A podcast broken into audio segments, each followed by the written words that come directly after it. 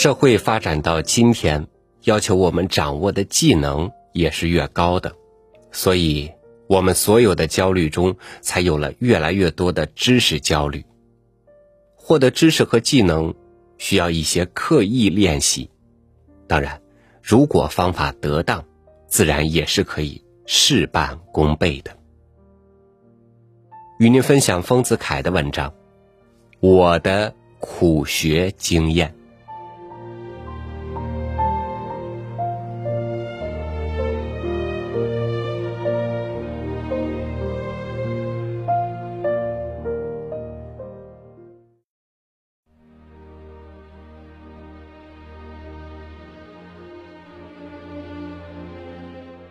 我于一九一九年二十二岁的时候。毕业于杭州的浙江省立第一师范学校。这学校是初级师范。我在故乡的高等小学毕业，考入这学校，在那里肄业五年而毕业。故这学校的程度相当于现在的中学校，不过是以养成小学教师为目的的。但我于暑假时在这初级师范毕业后。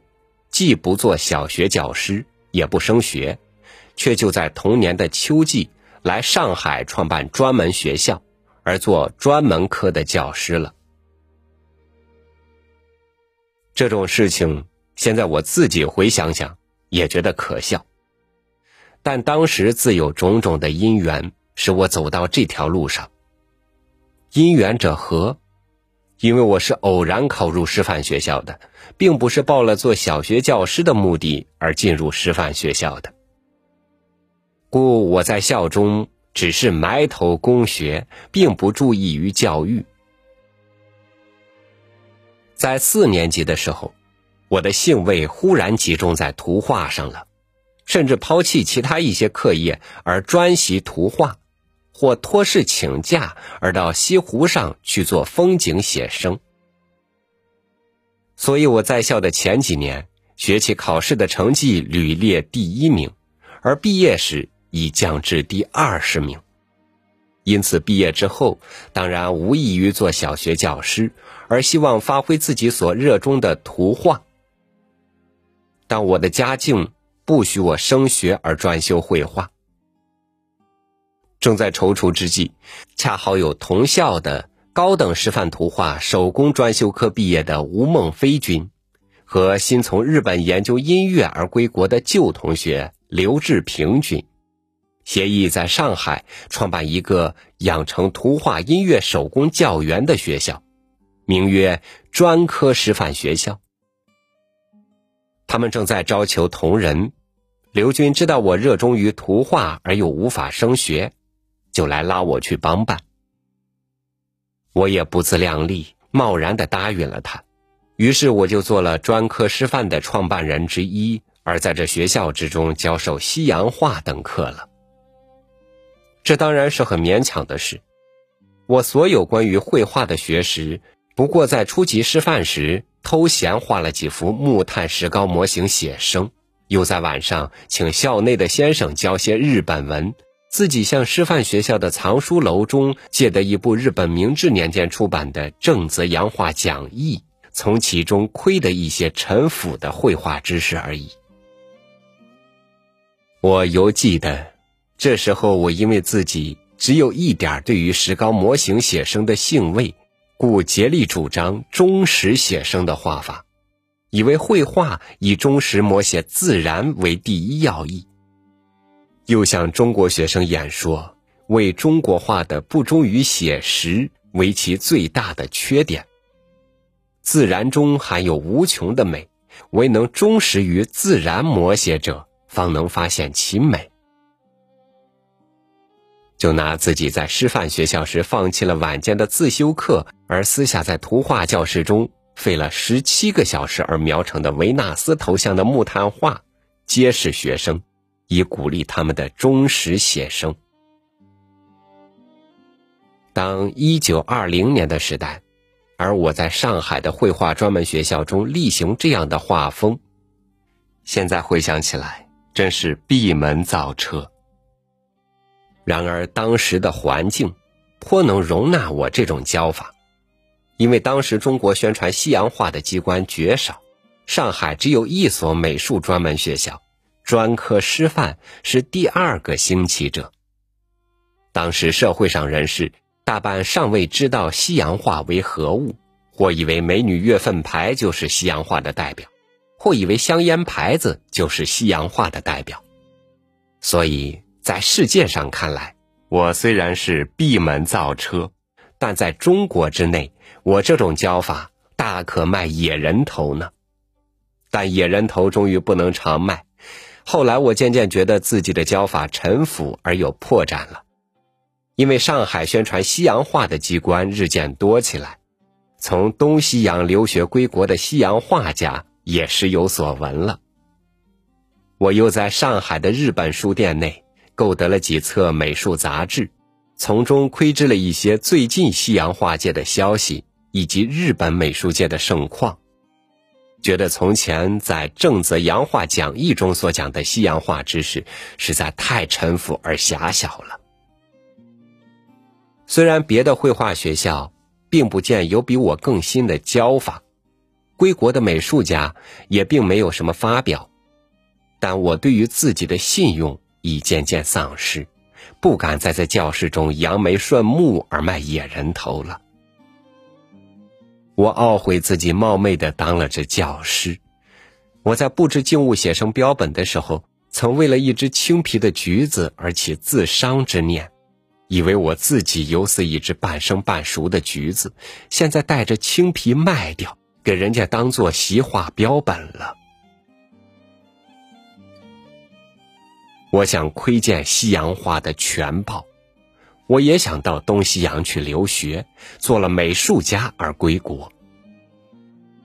但是我的境遇不许我留学，况且我这时候已经有了妻子。做教师所得的钱，赡养家庭尚且不够，哪里来留学的钱呢？经过了许久烦恼的日月，终于决定非赴日本不可。我在专科师范中当了一年半的教师，在一九二一年的早春，向我的姐夫周印持军借了四百块钱，这笔钱我才于二三年前还他。我很感谢他第一个会我的同情，然后我就抛弃了家庭，独自冒险的到东京去了。得去且去，以后的问题以后再说。至少我用完了这四百块钱而回国，总得看一看东京美术界的状况了。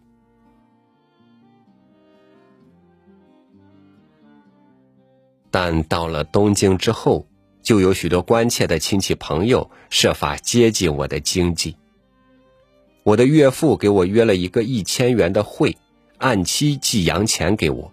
专科师范的同仁吴刘二军亦各以金钱相遗赠。结果我一共得了约两千块钱，在东京维持了足足十个月的用度。到了同年的冬季，金尽而返国。这一去称为留学嫌太短，成为旅行嫌太长，成了三不像的东西。同时，我的生活也是三不像的。我在这十个月内，前五个月是上午到洋画研究会中去习画，下午读日本文；后五个月废止了日本文，而每日下午到音乐研究会中去学提琴，晚上又去学英文。然而各科都常常请假，拿请假的时间来参加展览会、听音乐会、访图书馆、看歌剧，以及游玩名胜、钻旧书店、跑夜摊。因为这时候我已经觉悟了各种学问的深广，我只有区区十来个月的求学时间，绝不济事，不如走马观花，呼吸一些东京艺术界的空气而回国吧。幸而我对于日本文在国内时已经略懂得一点，绘画也早已学得了几声。到东京后，旅社中换茶、商店中买物等时，勉强能够对付。我初到东京的时候，随了众同国人入东亚预备学校学习日语，嫌其程度太低，教法太慢，读了几个礼拜就辍学。自己异想天开，为了学习日本语的目的，向一个英语学校的初级班报名，每日去听讲两小时。他们是从 a boy a dog 教起的，所用的英文课本与开明第一英文读本程度相同。对于英文，我已完全懂得。我的目的是要听这位日本先生怎样的用日本语来解说我已经懂得的英文。便在这时候偷取日本语绘画的诀窍。这异想天开的办法果然成功了。我在那英语学校里听了一个月讲，果然于日语绘画及听讲上获得了很多的进步，同时看书的能力也进步起来。本来我只能看正则洋画讲义一类的刻板的叙述体文字，现在连不如归和金色夜叉都会读了。我的对于文学的兴味，是从这时候开始的。以后我就为了学习英语的目的而进入一英语学校。我报名入最高的一班，他们教我读伊尔文的新闻杂记。这时候我方才知道，英文中有这许多难记的生字。兴味一浓，我便嫌先生教的太慢。后来在旧书店里找到了一册新闻杂记讲义录，内有详细的注解和日译文。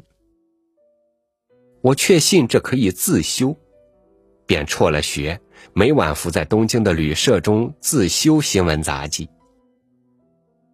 我自己限定于几个礼拜之内，把此书中所有一切生字抄写在一张图画纸上，把每字剪成一块块的纸牌，放在一只匣子中。每天晚上像摸数算命一般的向匣子中探摸纸牌，温习生字。不久，生字都记诵，新闻杂记全部都会读，而读起别的英语小说来也很自由了。路上遇见英语学校的同学，寻知道他们只教了全书的几分之几，我心中觉得非常得意。从此，我对于学问。相信用机械的方法而下苦功。知识这样东西，要其能够于应用，分量原是有限的。我们要获得一种知识，可以先定一个范围，立一个预算，每日学习若干，则若干日可以学毕，然后每日切实的实行，非大故不准间断，如同吃饭一样。照我当时的求学的勇气预算起来，要得各种学问都不难。东西洋知名的几册文学大作品，我可以克日读完；德文、法文等，我都可以依赖各种自修书，而在最短时期内学的读书的能力。提琴教泽本霍曼五册，我能每日练习四小时，而在一年之内学毕。除了绘画不能硬要进步以外，其余的学问，在我都可以用机械的用功方法来探求其门径。然而，这都是梦想。我的正式求学的时间只有十个月，能学得几许的学问呢？我回国之后，回想在东京所得的，只是描了十个月的木炭画，拉完了三本霍曼。此外，又带了一些读日本文和读英文的能力而回国。回国之后，我为了生活和还债，非操职业不可，没有别的职业可操，只得仍旧做教师，一直做到了今年的秋季。十年来，我不断的在各处的学校中做图画、音乐或艺术理论的教师，一场重大的伤寒病。令我停止了教师的生活。现在，蛰居在家乡的穷巷老屋中，伴着了药炉茶灶而写这篇稿子。我出了中学以后，正式求学的时期只有可怜的十个月，此后都是非正式的求学，即在教课的余暇读几册书而已。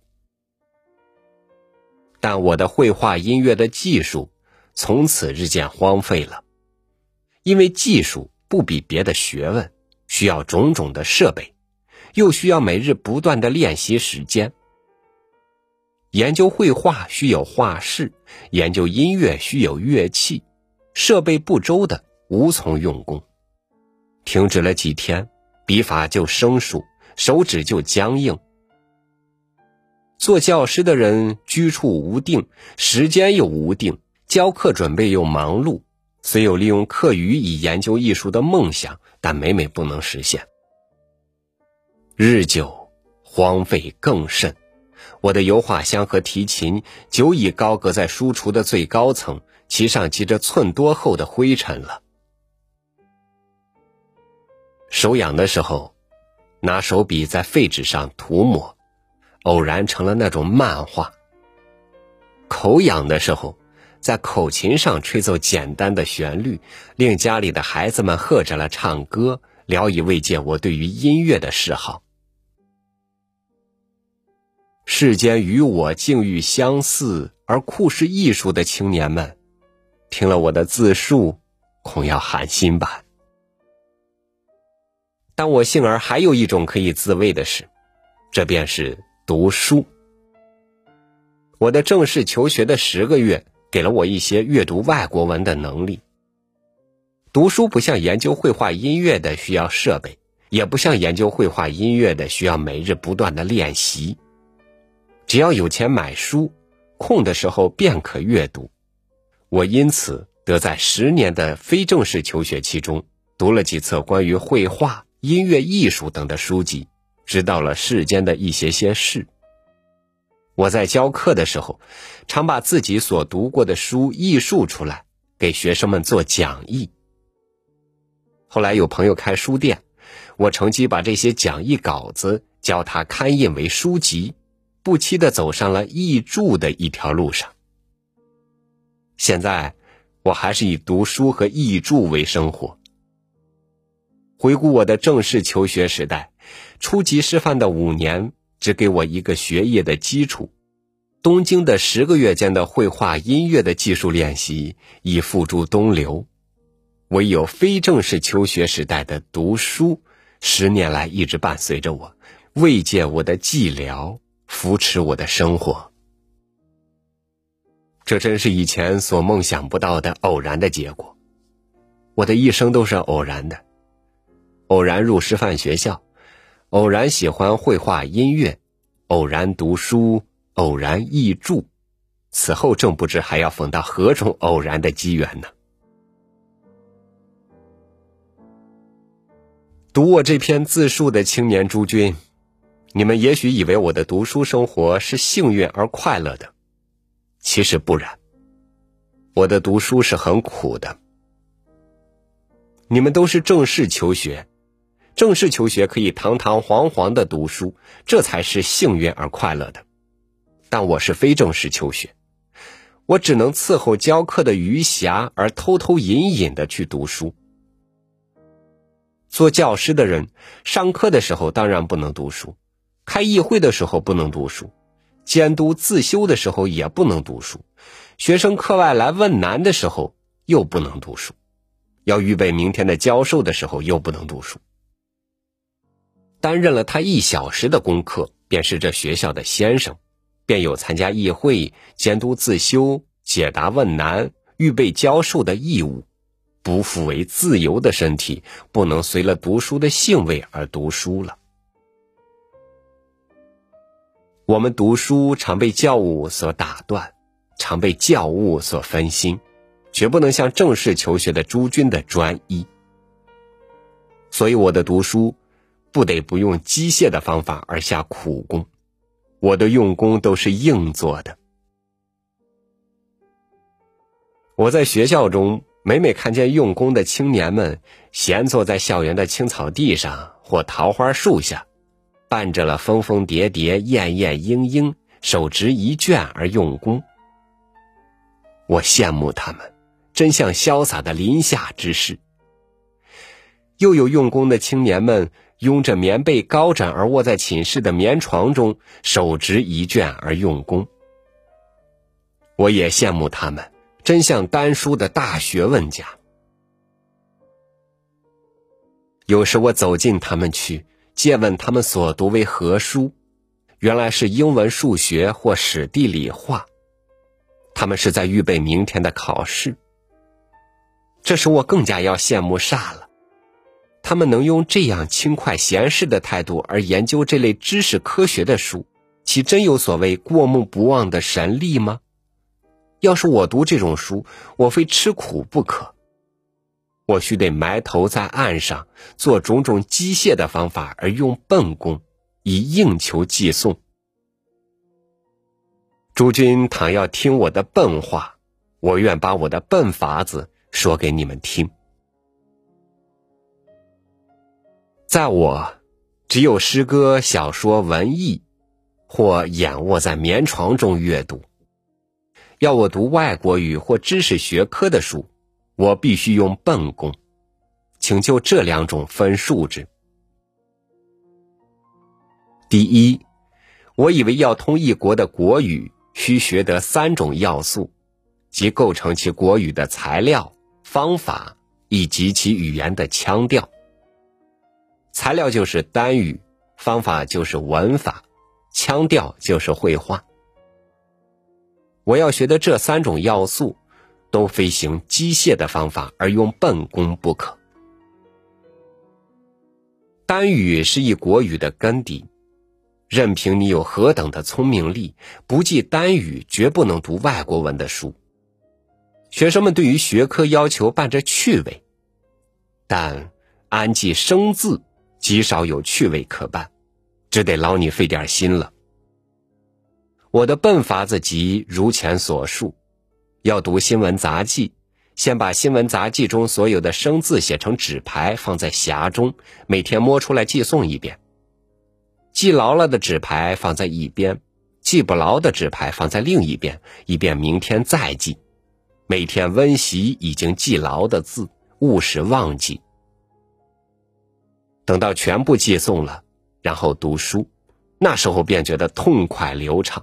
其趣味颇足以抵偿摸纸牌时的辛苦。我想熟读英文字典，曾统计字典上的字数，预计每天寄送二十个字，若干十日可以读完，但终于未曾实行。倘能加我数年正式求学的日月，我一定已经实行这计划了，因为我曾仔细考虑过。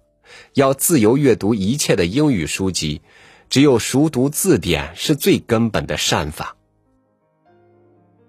后来我向日本购买一册《和英根底一万语》，假如其中一半是我所已知的，则每天记二十个字，不到一年就可记完。但这计划实行之后，终于半途而废。阻碍我的实行的都是教课。寄送和英根地一万语的计划，现在我还保留在心中，等候实行的机会呢。我的学习日本语也是用机械的硬记法，在师范学校时，就在晚上请校中的先生教日语。后来我买了一册厚的日语完毕，把后面所附的分类单语用前述的方法寄送。当时只是应记，不能应用，且发音也不正确。后来我到了日本，从日本人的口中听到我以前所应记的单语，实证之后，我脑记的印象便特别鲜明，不易忘记。这时候的愉快，也很可以抵偿我在国内应记时的辛苦。这种愉快使我甘心消受应记的辛苦，又使我始终确信应记单语是学习外语的最根本的善法。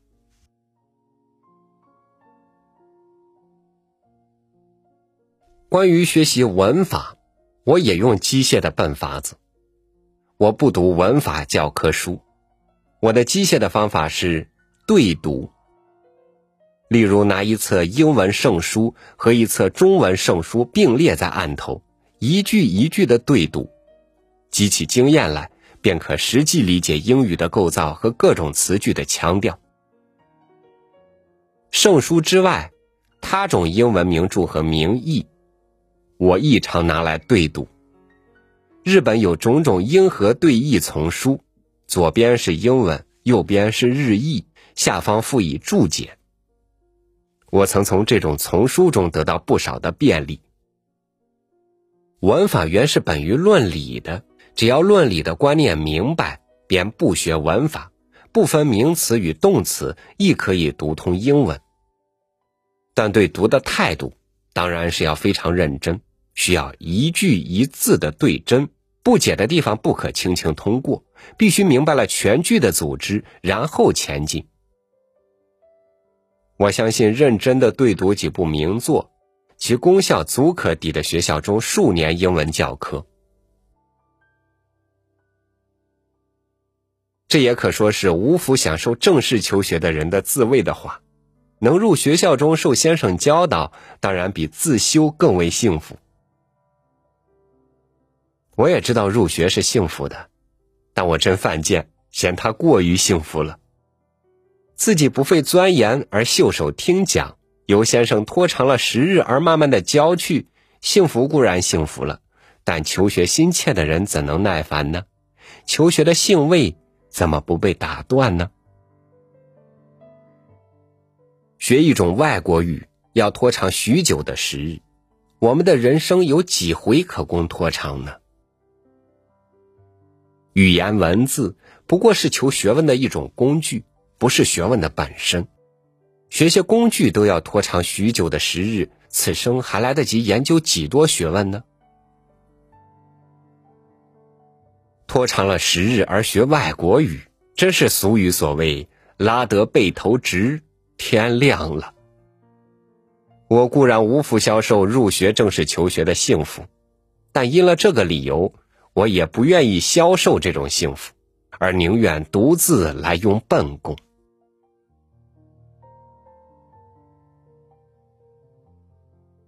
关于绘画，及关于言语的腔调的学习，我又喜用笨法子。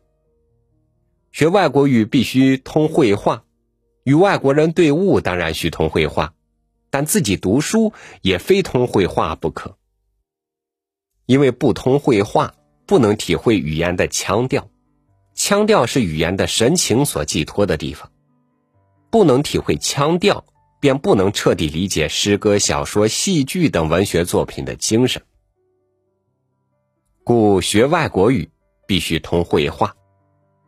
能与外国人共处，当然最便于学绘画。但我不幸而没有这种机会。我未曾到过西洋，我又是未到东京时先在国内自习绘画的。我的学习绘画也用笨法子，其法就是熟读。我选定了一册良好而完全的绘画书，每日熟读一课，课期读完。熟读的方法更笨，说来也许要惹人笑。我每天自己上一课新书，规定读十遍，计算遍数，用选举开票的方法，每读一遍，用铅笔在书的正下画一笔，便凑成一个字。不过所凑成的不是选举开票用的正字，而是一个读字。例如第一天读第一课，读十遍，每读一遍画一笔，便在第一课下面画了一个言字旁和一个士字头。第二天读第二课，亦读十遍。亦在第二课下面画一个言字和一个士字，继而又把昨天所读的第一课温习五遍，即在第一课的下面加了一个四字。第三天，在第三课下面一言字和士字，继续温习昨天的第二课，在第二课下面加一个四字，又继续温习前日的第一课，在第一课下面再加了一个木字。第四天。在第四课下面画一言字和一士字，继续在第三课下加一四字，第二课下加一木字，第一课下加一八字。到了第四天，而第一课下面的读字方式完成。这样下去，每课下面的读字逐一完成。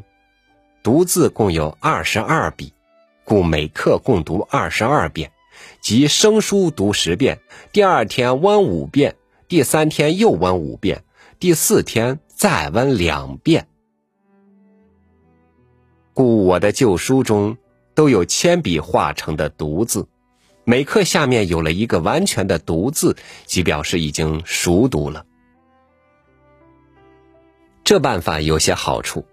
分四天温习，屡次反复，容易读熟。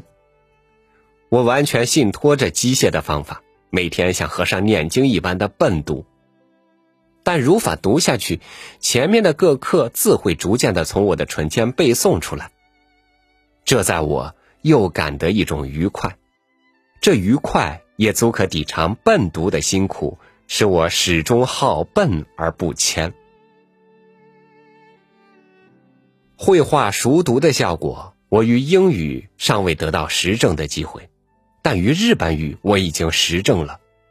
我在国内时只是笨读，虽然发音和语调都不正确，但绘画的资料已经完备了，故一听到日本人的说话，就不难就自己所已知的资料而改正其发音和语调，比较到了日本而从头学起来的进步快速得多。不但绘画，我又常从对读的名著中选择几篇自己所最爱读的短文，把它分为数段，而用前述的笨法子按日熟读。例如，斯蒂文生和夏目漱石的作品是我所最喜读的材料。我的对于外国语的理解和对于文学作品的理解，都因了这熟读的方法而增进一些。这。亦使我始终好笨而不迁了。以上是我对于外国语的学习法。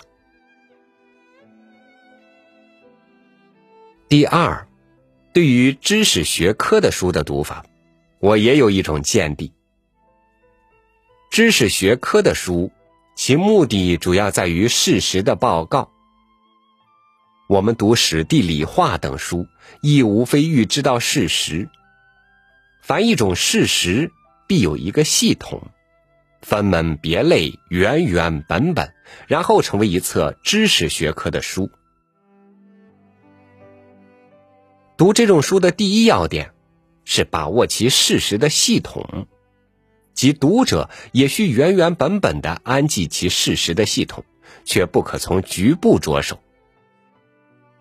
例如研究地理。必须原原本本的探求世界共分为几个大洲，每大洲有几国，美国有何种山川形胜等，则读毕之后，你的头脑中就摄取了地理的全部学问的梗概。虽然未曾详知各国各地的细情，但地理是什么样一种学问，我们已经知道了。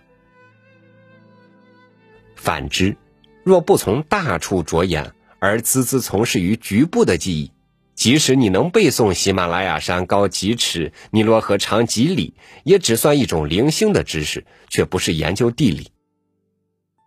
故把握系统，是读知识学科的书籍的第一要点。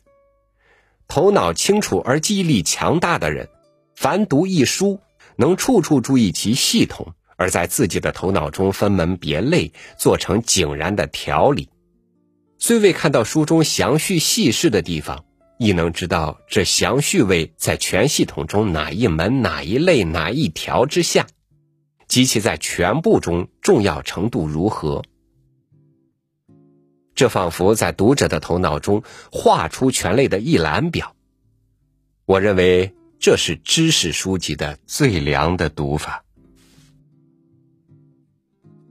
但我的头脑没有这样清楚。我的记忆力没有这样强大，我的头脑中地位狭窄，画不起一览表来。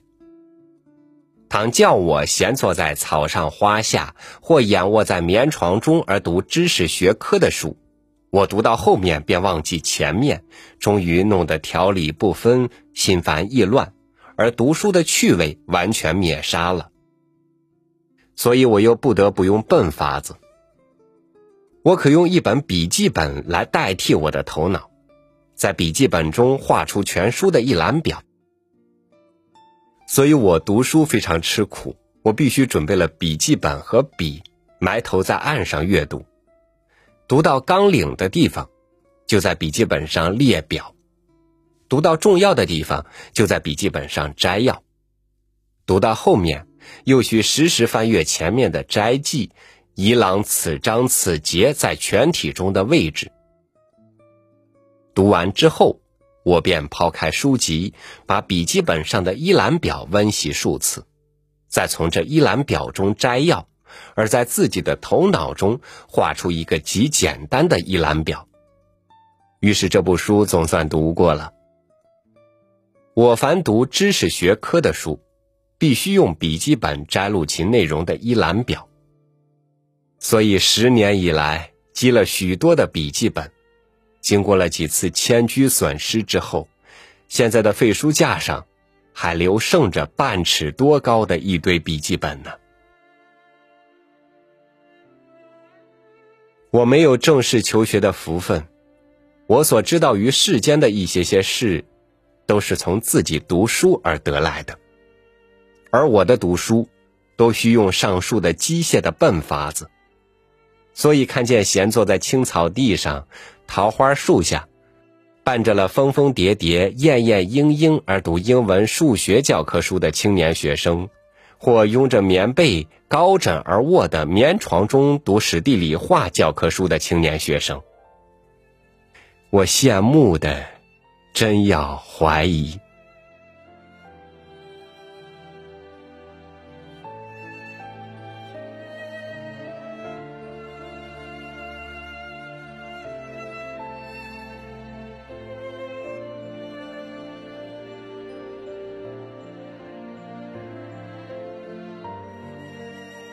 人性中有一种对快乐的盲目期待，当快乐就在眼前的时候，我们就难以再看到时间轴上远处的快乐。